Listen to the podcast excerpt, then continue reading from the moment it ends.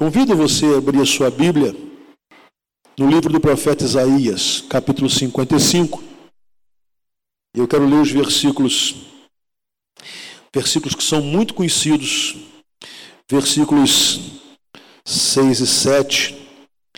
Aliás, vou convidar você para fazer uma leitura comigo, né, numa só voz, uma leitura muito bonita que nós iremos fazer para depois dissecarmos um pouco esse texto, que ele é muito conhecido porque ele é muito utilizado para pregações e aulas e ensinos, porque eles, esses versículos trazem algumas verdades muito profundas.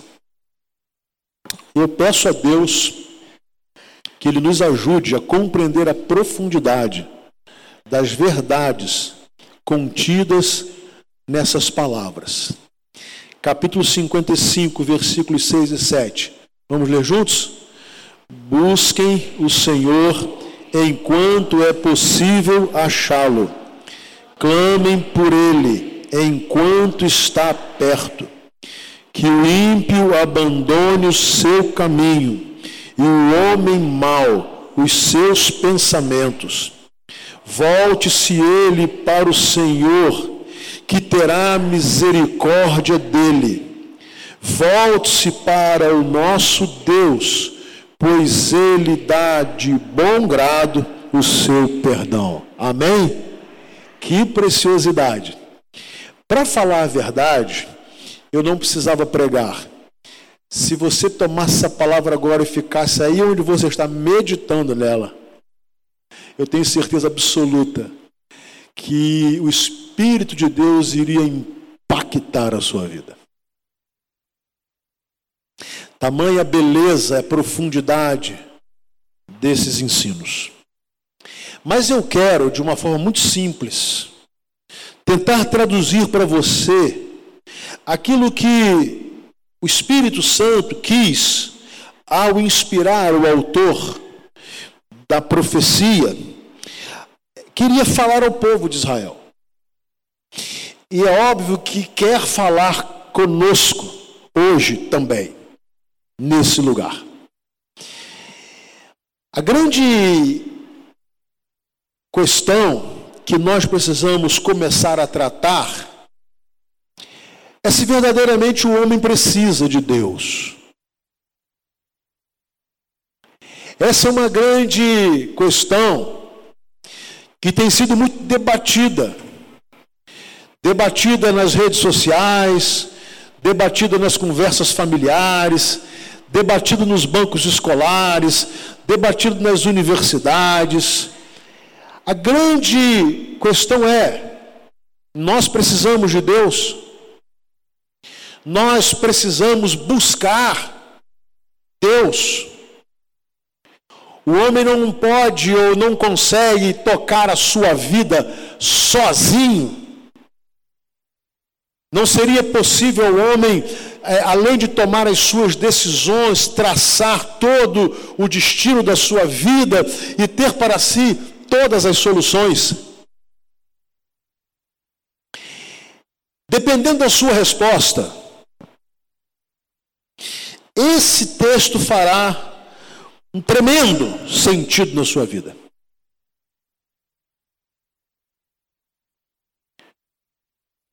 Gosto, falo sempre, repito as palavras de Dostoiévski: todo homem carrega dentro do seu coração, ou tem dentro do seu coração, um vazio do tamanho de Deus.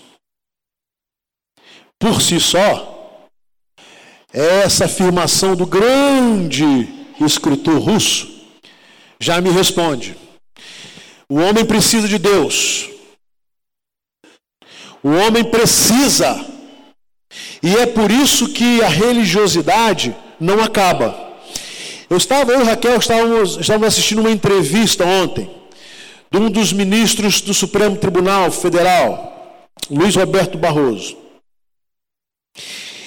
E ele está indo agora fazer uma palestra em Harvard e falará sobre o Estado e a religião.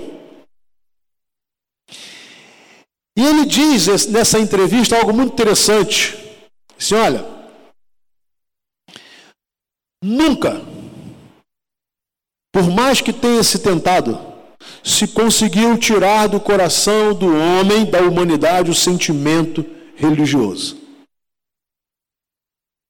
Portanto, não deve ser esta a intenção.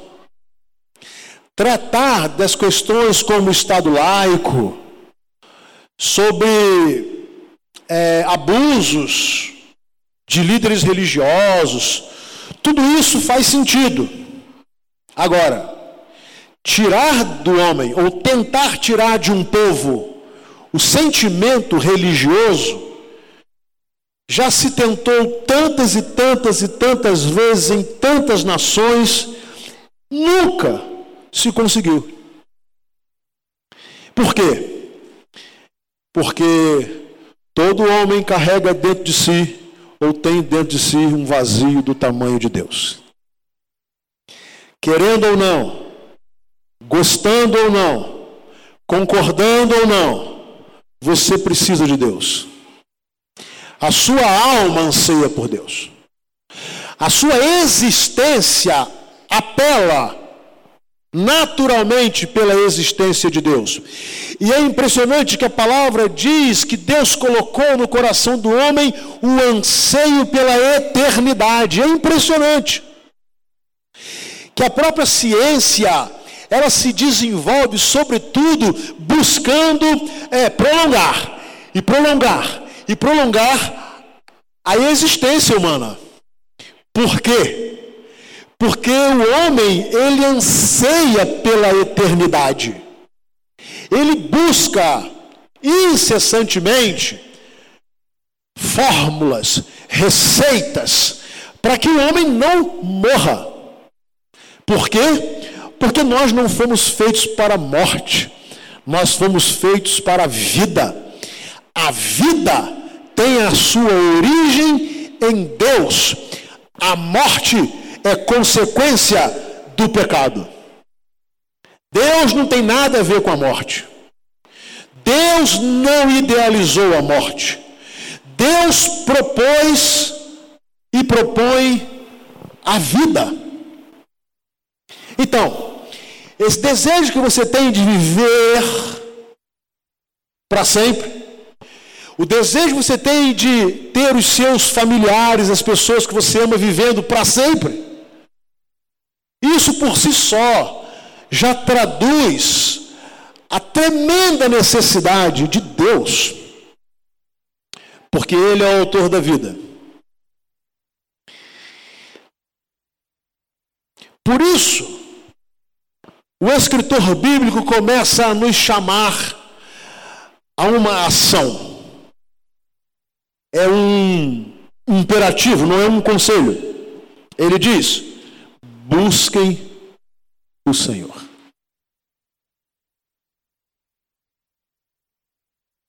Vocês não podem viver sem Deus.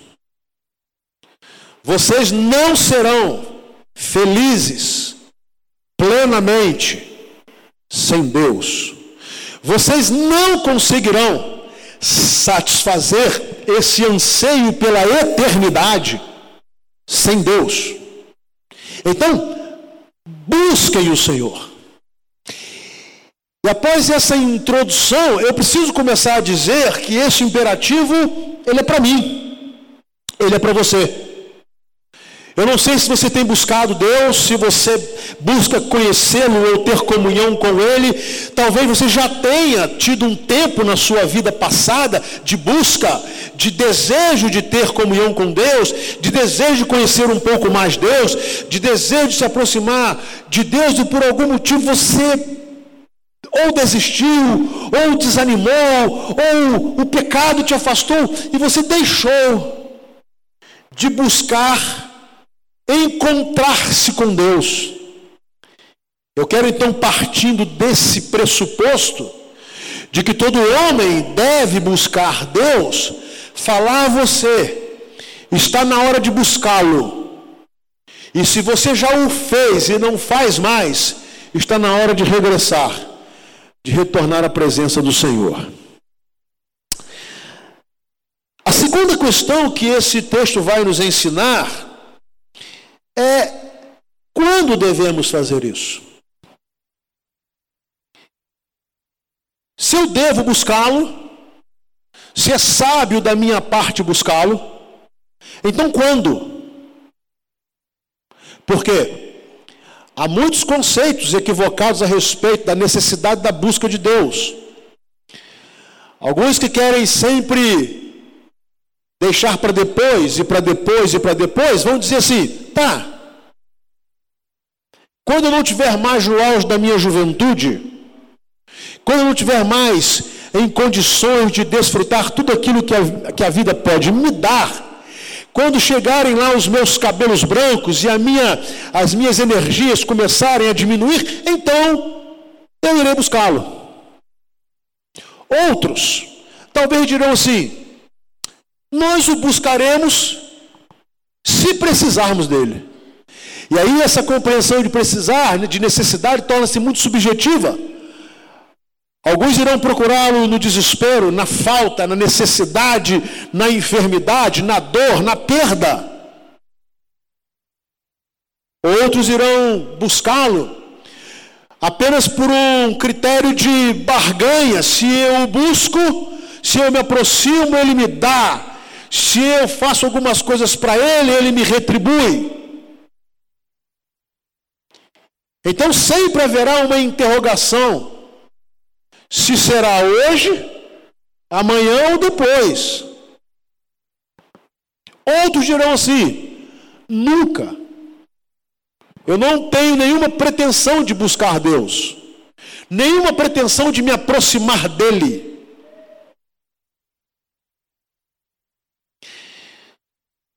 Mas o escritor bíblico vai nos dizer: busquem o Senhor enquanto é possível achá-lo, clamem por ele enquanto está perto. Ou seja, o tempo é hoje. Se hoje ouvires a voz do Senhor, não endureçais o vosso coração, assim como os vossos pais fizeram no deserto e pereceram. O tempo é hoje, porque Deus está, ou torna-se absolutamente acessível hoje. Hoje é o dia da, hoje é o tempo aceitável, hoje é o dia da salvação.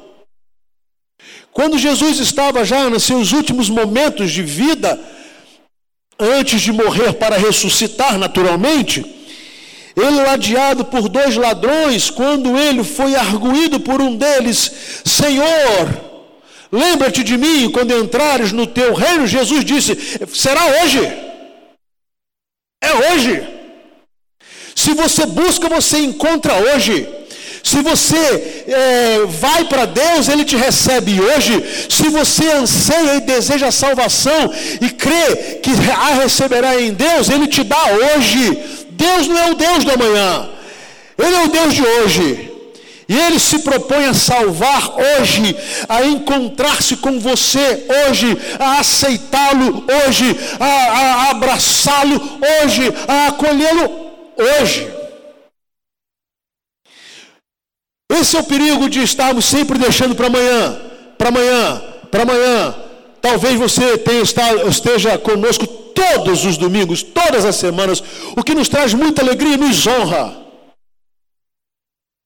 Mas talvez você seja uma daquelas pessoas que todos os domingos você resolve deixar para o domingo seguinte, para a semana seguinte, para o próximo culto, para a próxima mensagem, para o próximo apelo, para uma outra oportunidade.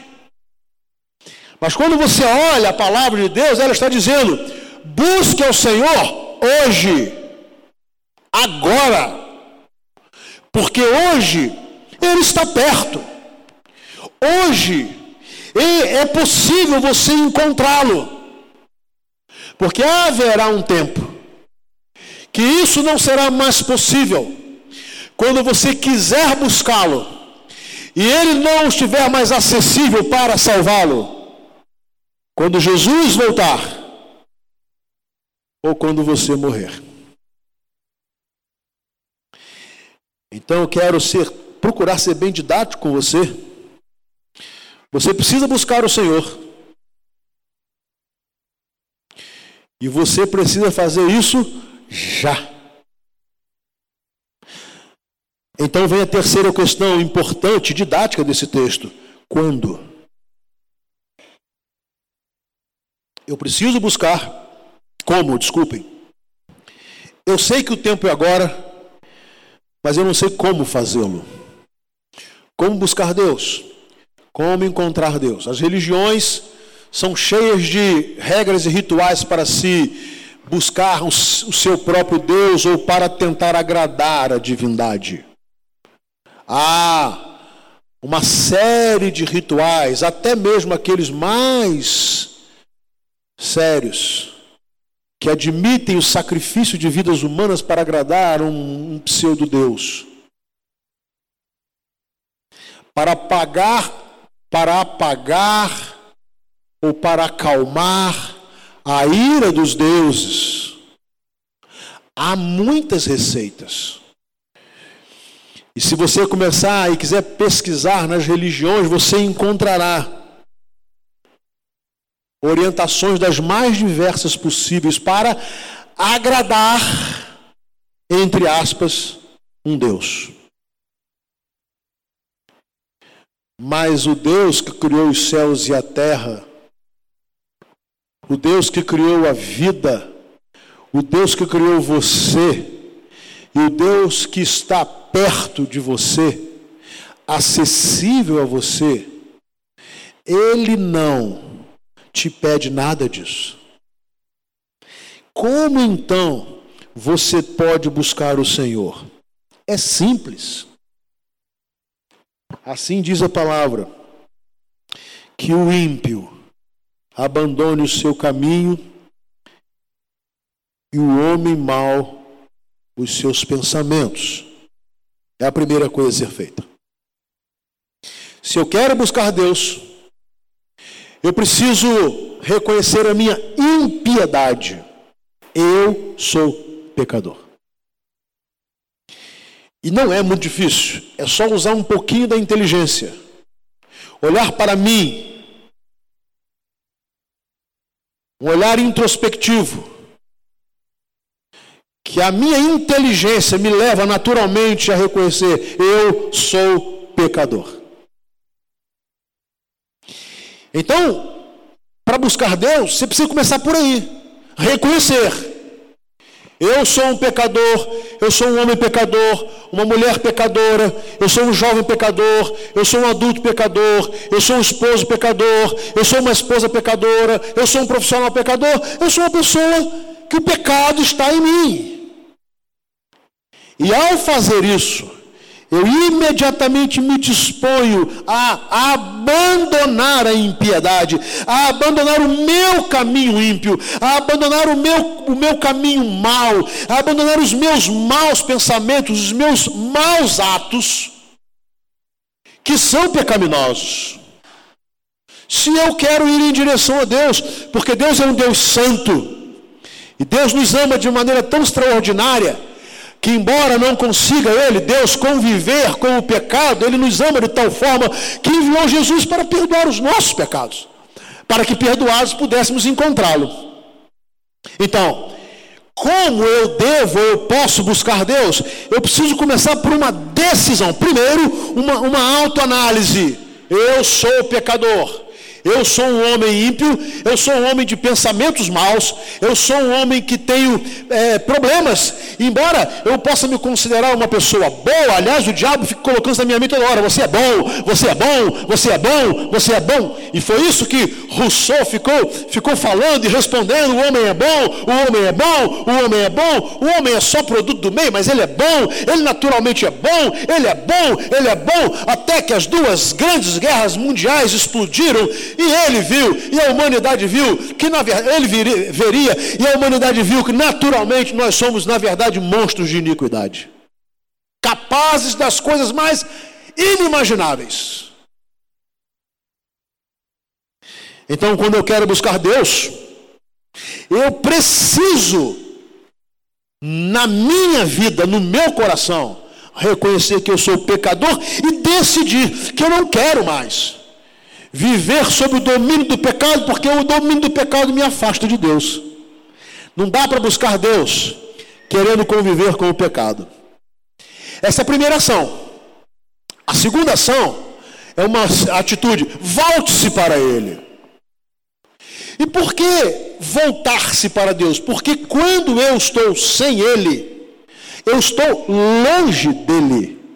Quando eu estou sem, eu não tenho intimidade com Deus, comunhão com Deus, conhecimento de Deus, eu estou numa direção completamente oposta. O pecado me leva para uma direção completamente oposta de Deus. Então, e isso, quer, isso que significa arrependimento? Arrependimento é voltar, é mudar de direção. É isso que significa arrepender-se. Arrepender-se não é uma palavra sentimental, eu, ah, eu não queria, eu não gostaria, eu estou com remorso. Não, não, isso não é arrependimento. Isso aí você vai refletindo e tal, sem ação. O arrependimento verdadeiro requer ação. Então, quando eu reconheço que eu sou um homem pecador, um homem de caminhos ímpios e de pensamentos maus, e eu não quero mais, e eu me arrependo, então eu tenho que voltar. E aí, eu volto para o lugar original. O lugar original era na presença de Deus. Quando Deus criou o homem à sua imagem e semelhança, ele vivia em perfeita harmonia com o homem e ele passeava pelo jardim para dialogar com o homem, até que o pecado entrou no mundo. E quando Deus vai encontrar-se com Adão e com Eva, eles haviam se escondido. Como se fosse possível se esconder de Deus. Então, é, didaticamente, Deus pergunta: Adão, onde você está? Ou você acha que Deus não sabia onde Adão estava? É claro que ele sabia. Ele sabia onde Adão estava. Mas, de uma forma pedagógica, ele lança a pergunta: Adão, onde estás? Você não se escondia. Eu te encontrava todo dia. Toda tarde eu passava por aqui conversava com você. Onde você está? Por quê? Porque quando o homem está no pecado, ele é que procura se esconder de Deus, se afastando dele. Você vai perceber, e se você é uma pessoa, principalmente, já esteve em comunhão com Deus e hoje não está, você foge de crente. Você foge quem quer falar de Deus, você muda de assunto quando alguém vai falar de Bíblia, você escorrega de todo jeito. Aí você pode se imaginar ouvindo Deus falar o seu nome assim, Márcio, onde você está? Paulo, onde você está? Simone, onde você está? Ronaldo, onde você está? Agelene, onde você está?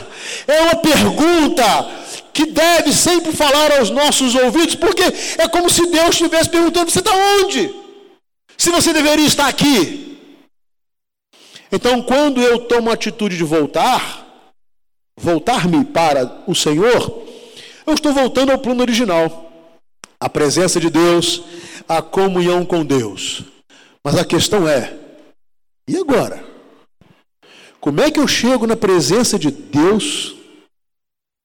Num Deus que é santo, santo, santo. Como é que eu chego na presença de Deus com os meus pecados? Os deuses pagãos são impiedosos. Os deuses gregos eram impiedosos. Desagradar deuses pagãos isso traz medo. Mas quando você se volta para o Deus verdadeiro, você não precisa ter medo. Porque o texto diz que ele terá misericórdia de você. Amém?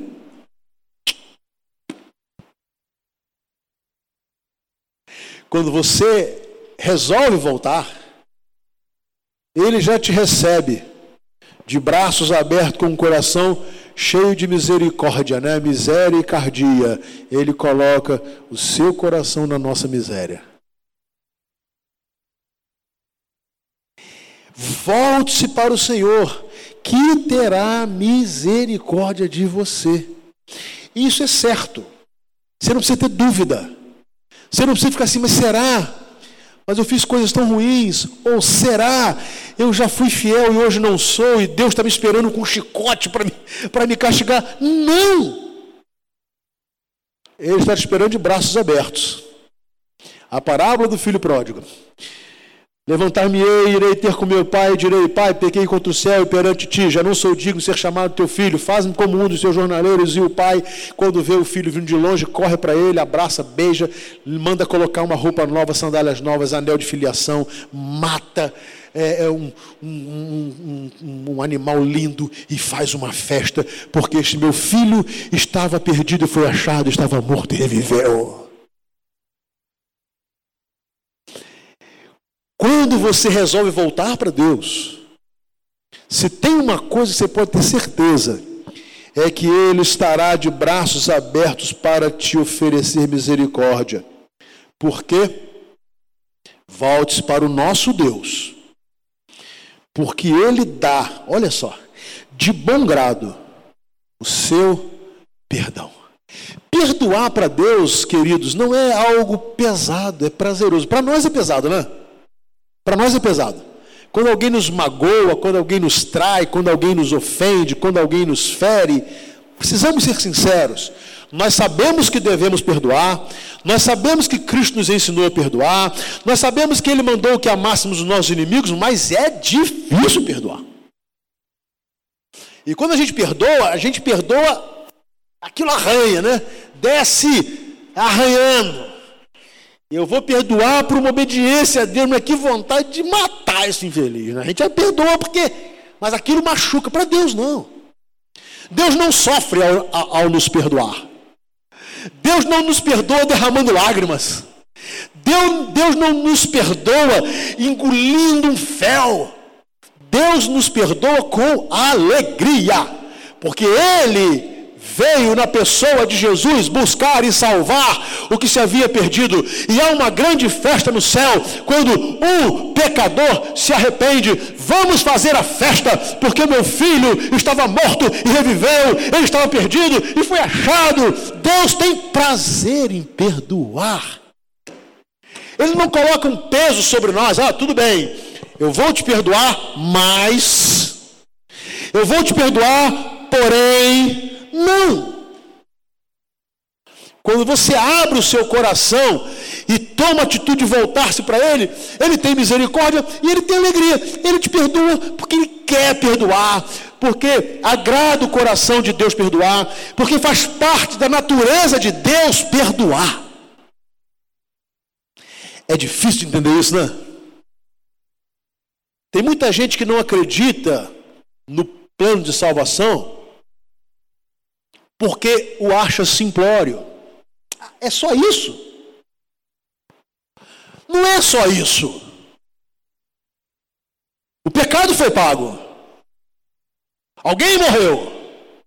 O salário do pecado, que é a morte, essa recompensa valeu. Só que Jesus pagou por nós. Ele tomou os nossos pecados sobre ele, ele tomou sobre nós as nossas feridas, e é de maneira muito maravilhosa que o capítulo 53 vai nos falar.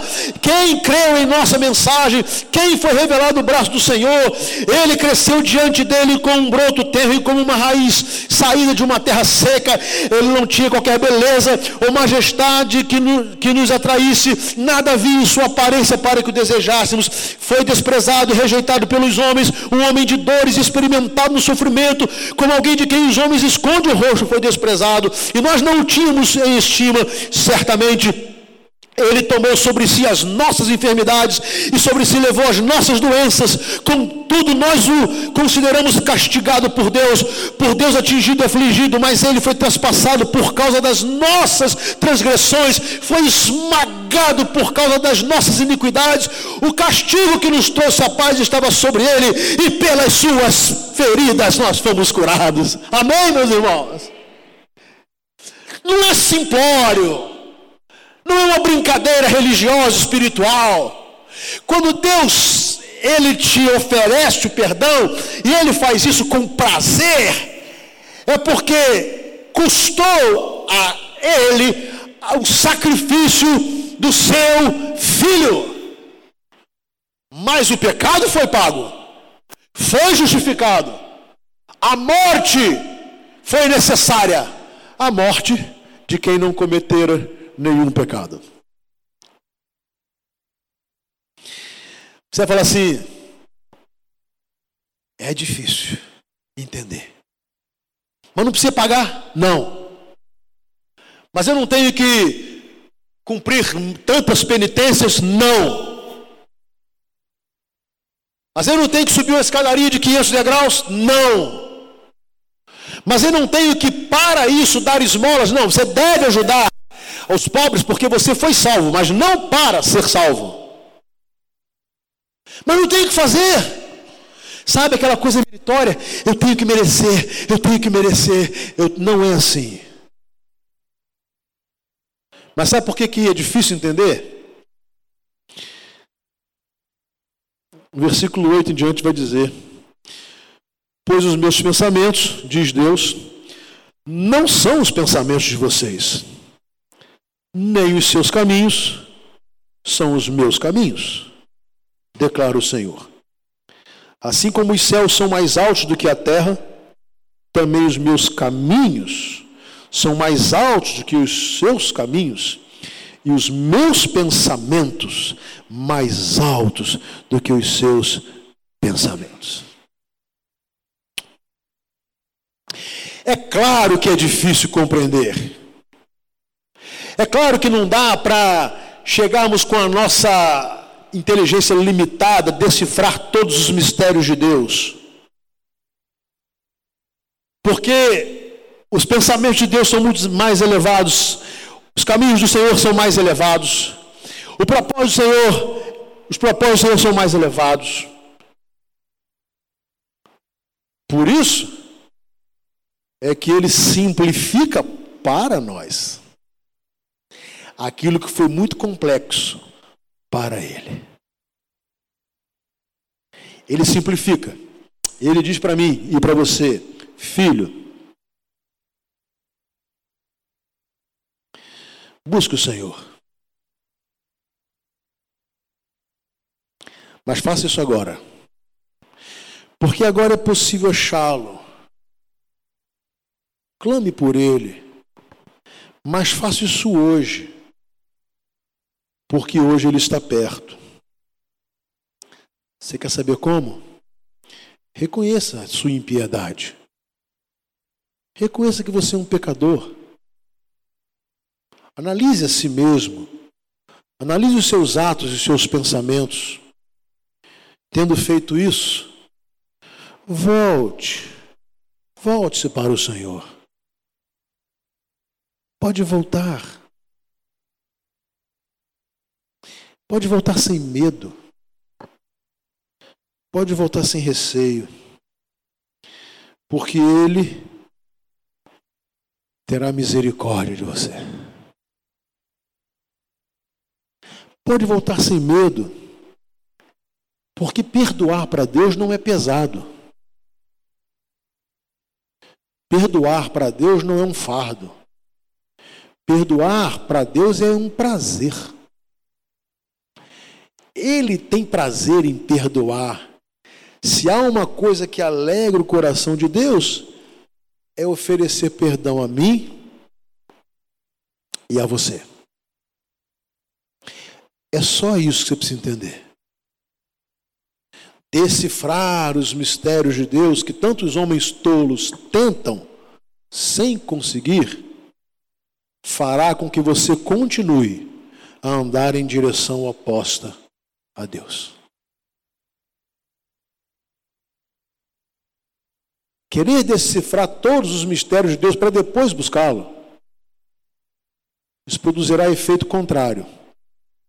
Você vai continuar caminhando na direção oposta. Por isso eu quero terminar e dizer a você que o tempo de buscar o Senhor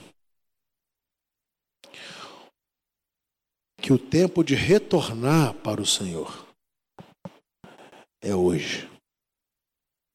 Amém? Vamos orar.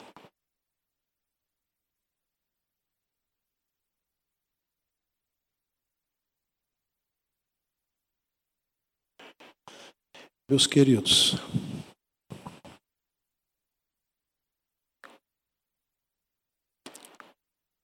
qual a distância entre você e Deus?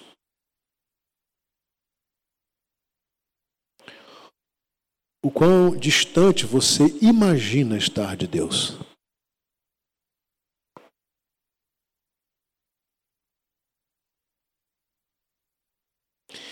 Você já esteve perto dele?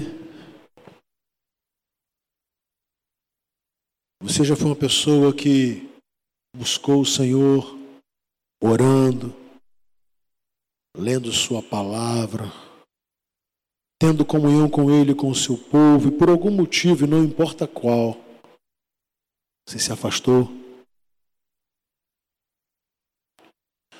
O tempo de voltar é hoje. O tempo de retornar para perto de Deus é agora, e você precisa de Deus. O homem não pode abrir mão de Deus.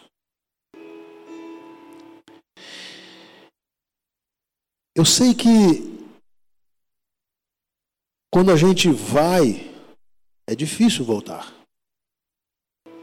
A Bíblia diz que o segundo estado é pior do que o primeiro. É mais difícil retornar do que vir. É impressionante, né?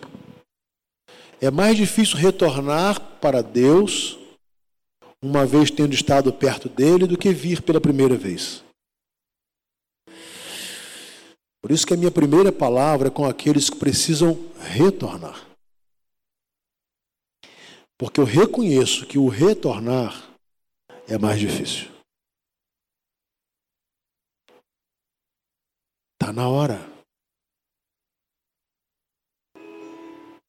O dia é hoje. O tempo é agora. E o que você precisa fazer, inclusive você sabe, porque você já teve no caminho, é olhar para dentro de si e reconhecer que o seu pecado o afastou de Deus. Então decidi voltar. Sem medo, sem constrangimento, sem culpa. Porque Deus está de braços abertos para derramar misericórdia sobre a sua vida e com tremendo prazer em te perdoar. Quem sabe você nunca tomou uma decisão de buscar Deus. Achou ou tem achado irrelevante, desnecessário, ou tem a sua forma própria de entender o que significa ter Deus. Esse texto é muito simples, ele é muito simples. Está falando com você de uma maneira muito clara: você também precisa de Deus. E você precisa de Deus hoje. Isso não é coisa para deixar para amanhã, para o domingo que vem, para o ano que vem. Isso é coisa para agora, porque Deus está hoje aqui, acessível, perto, te dando oportunidade. O que fazer? A mesma coisa. Olhe para dentro de você. Faça onde você está, no silêncio da sua oração. Uma reflexão pessoal. Reconheça que você também é pecador. E que também tem caminhos maus e pensamentos maus. Ao fazer isso, decida-se em ir em direção a Deus, sem medo, sem constrangimento, sem culpa. Porque Deus tem misericórdia para você também. E lhe afirmo, Deus terá o imenso prazer em perdoá-lo. Não fique conjecturando sobre os mistérios de Deus. Porque os pensamentos de Deus são mais altos que os nossos pensamentos, os caminhos de Deus são mais elevados que os nossos caminhos, são mais altos que os nossos caminhos. Então, por isso ele se revelou a nós.